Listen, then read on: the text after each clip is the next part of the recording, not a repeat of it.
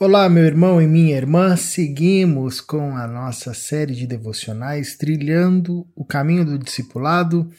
Hoje, terça-feira, nossa devocional de número 22, nós conversaremos um pouco acerca ah, do preço do discipulado, pegando o gancho na conversa de ontem. Eu quero continuar ainda no Evangelho de Lucas, capítulo 12 Quero ler aqui o verso 49 ao verso 53, porém recomendo, encorajo que você leia todo o capítulo 12, lembrando que uh, essa devocional não substitui a sua leitura bíblica. A gente encoraja você a sempre a ter o seu tempo, pode ser encorajado e, e seguindo aqui depois essa devocional, o seu tempo de leitura bíblica, o seu tempo de oração, de anotações, enfim. A gente quer encorajar você sempre a estar com o texto bíblico na mão, lendo, enchendo a sua mente da palavra de Deus. Bom, vamos para a devocional de número 22, uh, Lucas 12, 49 ao verso 43, onde diz assim: Vim trazer fogo à terra e como gostaria que já estivesse aceso. Mas tenho que passar por um batismo e como estou angustiado até que ele se realize. Vocês pensam que vim trazer paz à terra? Não, eu lhes digo, ao contrário, vim trazer divisão.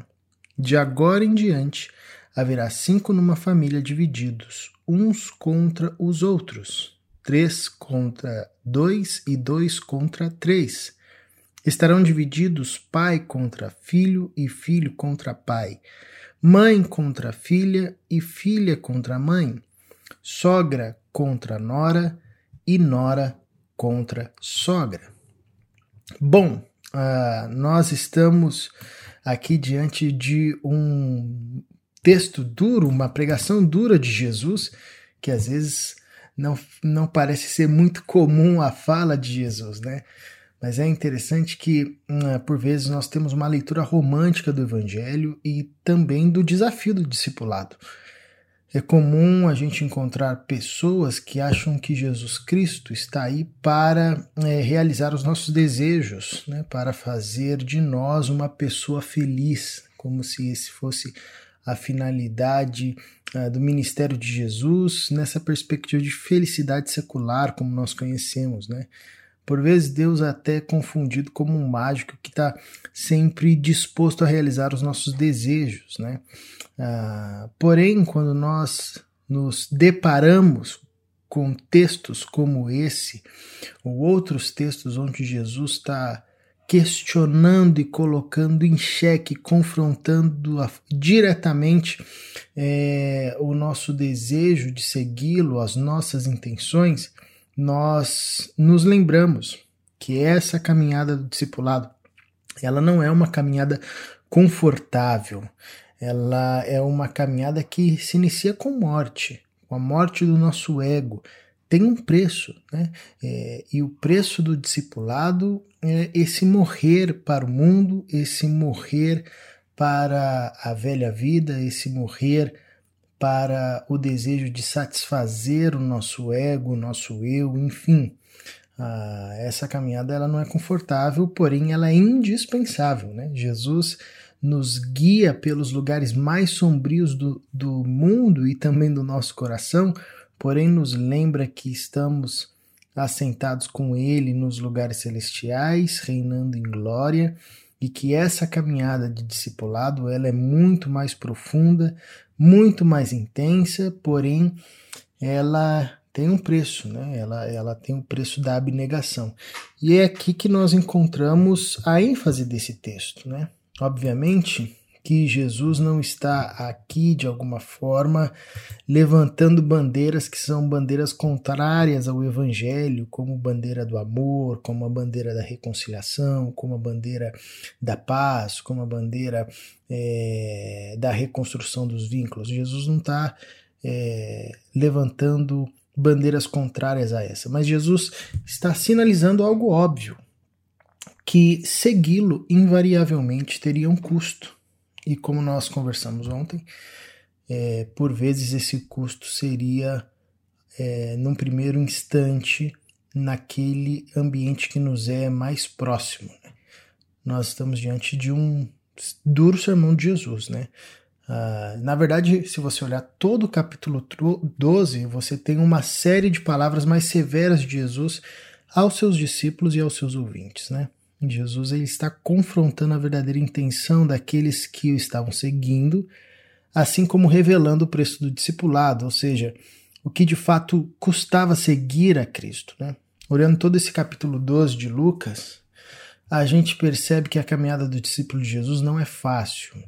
Antes é um convite à abnegação e à confiança exclusiva em Jesus Cristo. Por essa razão, esse chamado é divino e não um desejo humano apenas, né? Se aquele que segue a Cristo faz por qualquer interesse que não uma verdadeira resposta ao chamado de Jesus, com toda certeza esse não conseguirá trilhar o caminho do discipulado, porque é um caminho intenso, intensamente profundo, né? Do verso 49 ao verso 43, que nós acabamos de ler, ah, nós temos aqui é, palavras, como eu disse, que num primeiro momento parecem contraditórias, vindo, vindo de Jesus, ah, porém é claro que não tem nada de contraditório com todos os ensinamentos de Jesus, né, e com todo o ministério de Jesus, porque o ponto central desse texto é que o evangelho é um divisor de águas, é isso que Jesus está propondo aqui. Ele é um marco entre a velha forma de viver e a nova vida proposta por Jesus. Primeira percepção interessante dessa fala de Jesus se refere a um aspecto do seu próprio ministério, que é o juízo advindo da cruz. Né? Quando Jesus diz aqui que precisa passar por um batismo, uh, e isso lhe gerava angústia, ele não está se referindo ao batismo de João, pelo qual ele já tinha passado, pelo qual ele já havia passado. Essa aqui é uma referência à cruz, à crucificação. A cruz, ao passo que é instrumento de Deus para a salvação dos que creem, é também é, instrumento de condenação e de juízo para os que não creem. O Evangelho é uma mensagem uh, de graça e de salvação e de transformação aos que se rendem e aos que se entregam a essa mensagem, mas também é uma mensagem que coloca sob júdice todo aquele que recusa, todo aquele que endurece o seu coração diante da mensagem do amor de Cristo. É, e é por essa razão que Jesus, na sequência, sinaliza que a sua presença nem sempre será promotora de paz, da forma como nós imaginamos, né? Pois a presença de Jesus é tanto consoladora quanto confrontadora. Ele acolhe o pecador, porém ele repele o pecado. Da mesma forma é o caminho do discípulo de Jesus. Ele poderá até mesmo em sua família vivenciar essa realidade é, e isso de fato ocorreu, como eu disse ontem, né? E ainda ocorre pelo mundo afora com os discípulos de Jesus que se converteram e foram perseguidos pelos seus próprios familiares, pelo seu próprio povo. Ah, foram rejeitados por sua própria família e encontraram, é, não à toa que esse é um tema da fé cristã, é, na família da fé a sua nova família, né? Ah, então é interessante que esse texto de Jesus nos coloca diante é, de pelo menos três aplicações bem práticas e bem é, claras e desafiadoras para a gente, né? Que o discipulado ou o discípulo de Cristo, né? É, não é um, um local para se juntar ao melhor dos dois mundos, né? O discípulo de Cristo não consegue levar o melhor dos dois mundos. O chamado de Cristo é claro. A gente deve romper com a velha vida, com as velhas bandeiras de morte, de ódio, é, de, de segregação, com as velhas bandeiras que não tem nada a ver com o reino de Deus, é, e ter Cristo como o único Senhor do nosso, da nossa vida, da nossa existência. E isso, obviamente, é, vai ter um custo. Né? Por isso que uma segunda aplicação desse texto é que o discípulo de Cristo deve ter coragem. O chamado do discipulado ao discipulado com Jesus é um chamado para a coragem, né? É um chamado de uma coragem que vem do alto, não uma coragem que sai com as nossas próprias mãos, mas é uma coragem que vem da parte de Deus que nos diz: ser valente, ser forte, seja corajoso. é, e nos ajuda a permanecer firmes na trilha de Jesus, mesmo quando isso gera atrito até mesmo no nosso ambiente mais íntimo, como o ambiente familiar. E por fim, né, o discípulo de Jesus, ele seguia pela cruz de Cristo e pelo Cristo da cruz. Anunciamos a todo instante a reconciliação em Cristo, ao passo que a gente deflaga o, pe o pecado, né? A gente acolhe, assim como Jesus, o pecador, rejeitando o pecado em nós, aqueles que estão ao nosso redor. A gente continua fazendo como Jesus fez e como Jesus faz por intermédio uh, dos seus discípulos aqui na terra.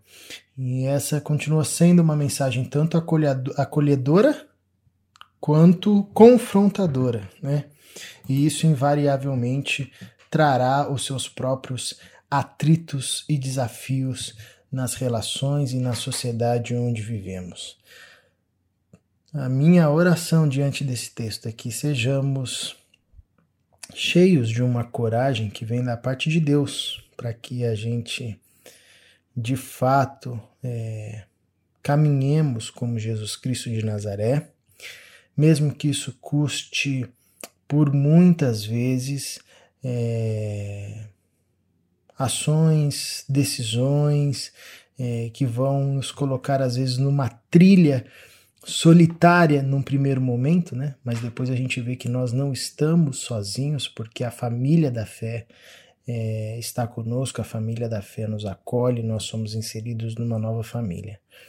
É, obviamente que esse texto não é um pretexto para que a gente saia brigando com todo mundo, né? o chamado de Jesus para os seus discípulos é que sejam verdadeiros seguidores de Cristo, autênticos, né? E não chatos, né? Tem crente que usa esse texto aqui para é, expressar a sua chatice contínua, né? E ele sai brigando com todo mundo. Não é essa a ideia do texto. Ah, o que Jesus está nos ensinando aqui é que se de fato abraçarmos é, o discipulado ou seguir ao mestre, isso vai ter um custo, e esse custo, por vezes, é, num primeiro instante, sermos lançados a uma trilha é, do isolamento, porém nós não estaremos sozinhos, porque a família da fé é, caminhará sempre junto conosco e, e caminharemos sempre juntos com a família da fé. Paizinho, dê-nos graça para que a gente, no dia de hoje, compreenda a profundidade do teu chamado, muito mais do que sermos fiéis religiosos, muito mais do que abraçarmos um segmento institucional, muito mais do que abraçarmos um discurso religioso. O Senhor nos convida para uma relação íntima com Cristo. O Senhor nos convida para novas bandeiras, para um novo jeito de viver, agir, falar, para sermos testemunhos vivos e reais ah, do teu evangelho, da tua mensagem que acolhe e que confronta e confronta de forma graciosa e de forma poderosa pelo teu Santo Espírito. Que o teu Santo Espírito produza essa vida em nós e que, diante das tensões da vida, diante é, das muitas é, correntes contrárias que nós seguiremos agora por causa do Evangelho, que possamos encontrar alento e abrigo na tua família, no teu corpo, é, sabendo que nós não caminhamos sozinhos, mas estamos juntos, a família da fé, e que Cristo caminha conosco, Ele é o nosso Mestre, e seguimos essa trilha do discipulado. Em nome de Jesus Cristo é que nós oramos. Amém.